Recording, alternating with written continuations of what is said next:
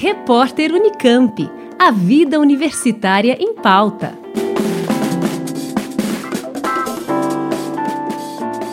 Pesquisadores do Instituto de Ciências Biomédicas da Universidade de São Paulo realizaram uma descoberta que poderá mudar o tratamento da leucemia mieloide aguda, um tipo de câncer no sangue que afeta principalmente pessoas com mais de 60 anos. A pesquisa identificou um marcador da evolução da doença, a proteína exirina.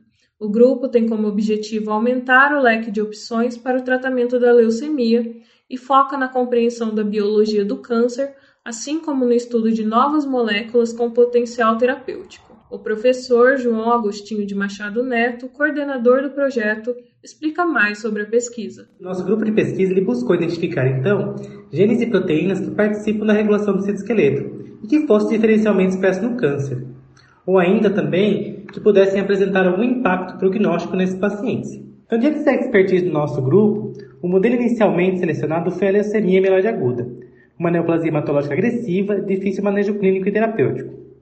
E a partir da investigação de 84 genes reguladores do citoesqueleto, um nos chamou a atenção, que é o gene EZR, que codifica a proteína exerina. A partir da descoberta deste marcador, os médicos poderão prever o curso da doença, podendo realizar um tratamento mais eficaz e menos invasivo. Atualmente, os tratamentos disponíveis são a quimioterapia e o transplante de medula, para qual os idosos não são elegíveis. Em nosso estudo, nós identificamos que a exerina é altamente expressa nas células leucêmicas em comparação com as células saudáveis, e que sua alta expressão prediz um desfecho clínico desfavorável em pacientes com leucemia mieloide aguda. Ou seja, pacientes com maior quantidade de exerina têm maior chance de ir a óbito. Nesse sentido, nós testamos, em modelos in vitro de leucemia, dois inibidores farmacológicos de exerina, os quais apresentaram resultados promissores.